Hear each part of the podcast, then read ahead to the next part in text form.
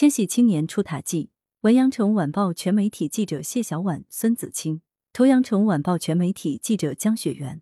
二零零零年，第一批零零后来到人世间，他们生于中国经济腾飞的黄金十年，又在网络潮流中成为真正的数字原住民。他们是备受关注的千禧青年，属于这一代的困惑还未真正到来，因此很难在千禧青年身上看到模糊感和矛盾感。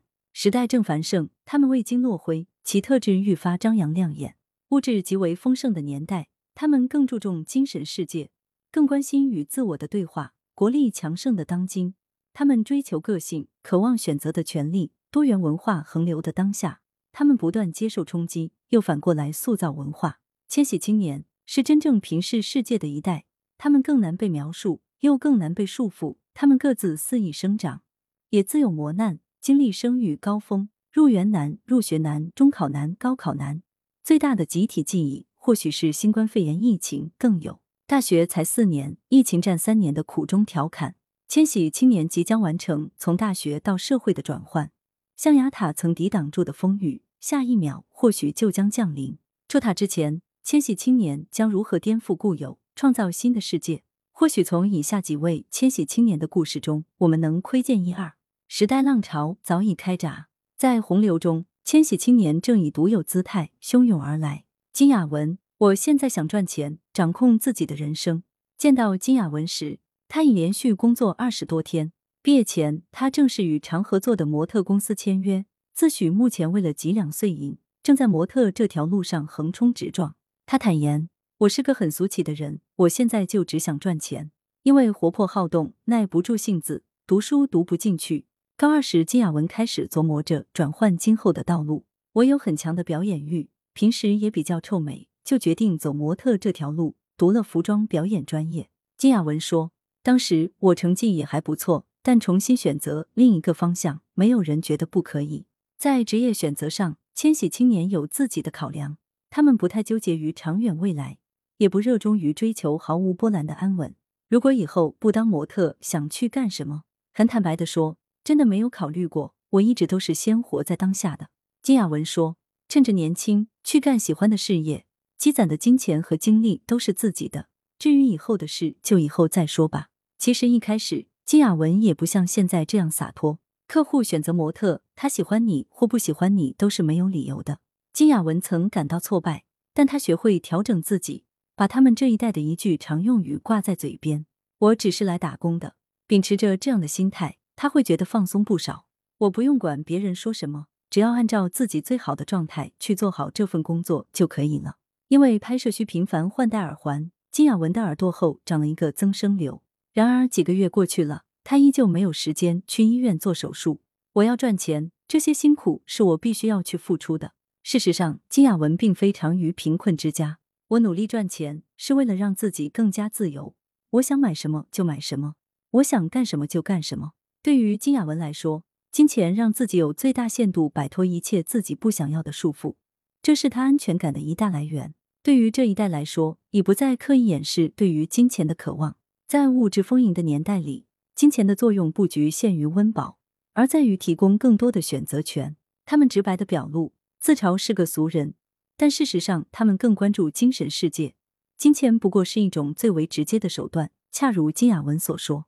我永远处于一种不满足的状态，但我没多少野心，我只是想掌控自己的人生。曹石，我不接受被框死在固定的人生中。曹石觉得，对于汽车的喜爱，可能是很多男孩子与生俱来的特点。他自小便对汽车品牌如数家珍，像是子期在伯牙的琴声里畅游，他能敏锐感受到不同车型设计的张力。有的车像是雕塑，设计漂亮到轻易就能打动我，由衷激发我的热情。出于对汽车的热爱，曹石选择就读智能出行专业，并从一开始就认定这是以后想要工作和发展的方向。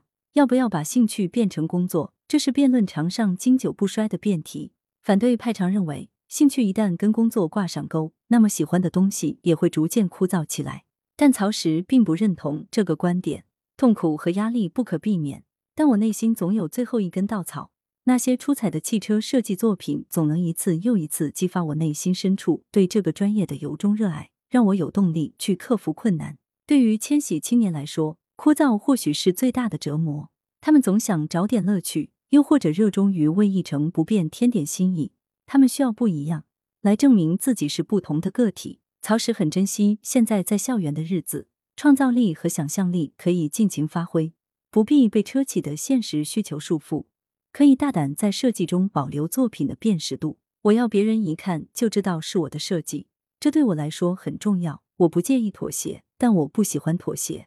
连日来，躺平、摆烂成为热门关键词，不少千禧青年也不断叫嚣着卷不动了，不想努力了。曹石觉得，很多时候这只是自嘲的一种说法。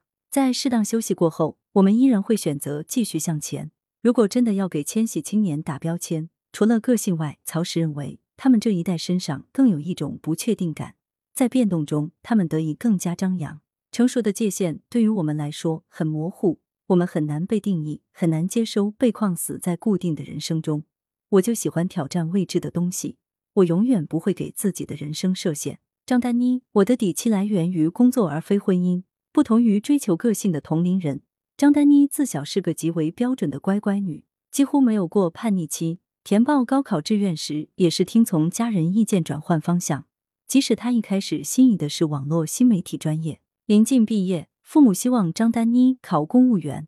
他们认为一份稳定的体面工作更适合女孩子。但这一次，张丹妮犹豫了。由于疫情影响，大学生涯中有两年时间，校园都处在一个近乎封闭的状态，日常待在宿舍里，活动范围很小。但独处也让张丹妮慢慢认识自己的内心。每次都是别人推着我走，而不是自己想去做。其实有时候被推着走也没什么不好，但只要他们一推我就走，都没有去想为什么要这样走。他发现自己焦虑的来源是因为没有主见。比如选专业的时候，我完全可以说不，我想去另一条路试试，可我没有。这一次，他想做出改变。如今，张丹妮顺利入职一家彩妆公司，她在工作上投入很多热情和精力，在重新找寻自己意义的过程中，她的想法更加明确。自我更加清晰，他的叛逆期仿佛这时才来。我不会再盲目去顺从一些想法了，比如在婚恋这件事上，老一辈会有一些固执的想法，他们会催恋催婚，觉得女孩子不管工作多么成功，如果不结婚生子，人生就没有保障。倘若是以前的张丹妮，或许会在工作稳定后就遵从长辈的建议去相亲，但新一代的婚恋观早已随着时代发展而更新。我自己也可以赚钱。女性最大的底气应该来源于工作。我很害怕，我身上的标签不再是我自己，而是谁的老婆，谁的妈妈。叶崇杰用时代的积木去搭建自己的城堡。临近毕业，相比于同学们去大厂工作，叶崇杰选择了一条更小众的创业之路。他希望自己能够做喜欢的事，用技术改变这个世界。在叶崇杰看来，自己在企业和在创业项目中做技术开发。工作内容上并没有特别大的区别，都是一天十几个小时在电脑前写代码修棒错误。但如果创业，自己将拥有更多的自主选择权，可以自己思考、把控方向。从大二暑假开始，叶崇杰就开始尝试创业。然而这条路并不平坦。他坦言，大学生创业失败的概率是很大的，但是他并不害怕失败。创业将打造自己的不可替代性，即便最后失败了。但在经历上而言，同样是收获，而这种机会是更为难得的。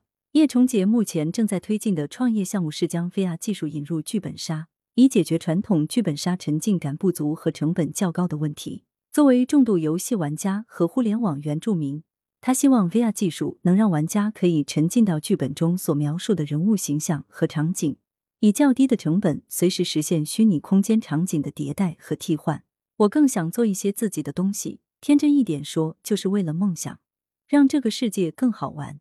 零零后是一个很复杂的群体，也有很多人会想按部就班，会迷茫。叶崇杰说，但自主性可能是零零后的特征之一。他告诉记者，自己在创业的过程中遇到很多不求金钱回报，但想做一些很酷的事情的伙伴。他们有自己的兴趣和梦想，愿意花时间和精力做一些或许对自己职业发展并没有那么有帮助的事情。去实现他们想去实现的未来。说到青春的遗憾，叶崇杰表示，因为疫情的影响，自己在社交方有很多缺失。我参加过不少创业活动，认识了不少很厉害、很酷的创业者，他们有很棒的想法，但和他们的接触仅限于线上，难有进一步交流的机会。但他同样认为，生在这个时代是幸运的。作为技术开发人员，叶崇杰感叹这个时代极为丰富的资源，五 G 显卡技术、鸿蒙系统这些资源为他这样的年轻人提供了更多的可能性，去实现自己想做的事。他形容这像是搭乐高，时代为我们提供了丰富多样的乐高积木，而我们能够用这些积木去搭建一个自己的城堡。来源：羊城晚报羊城派，责编：李成。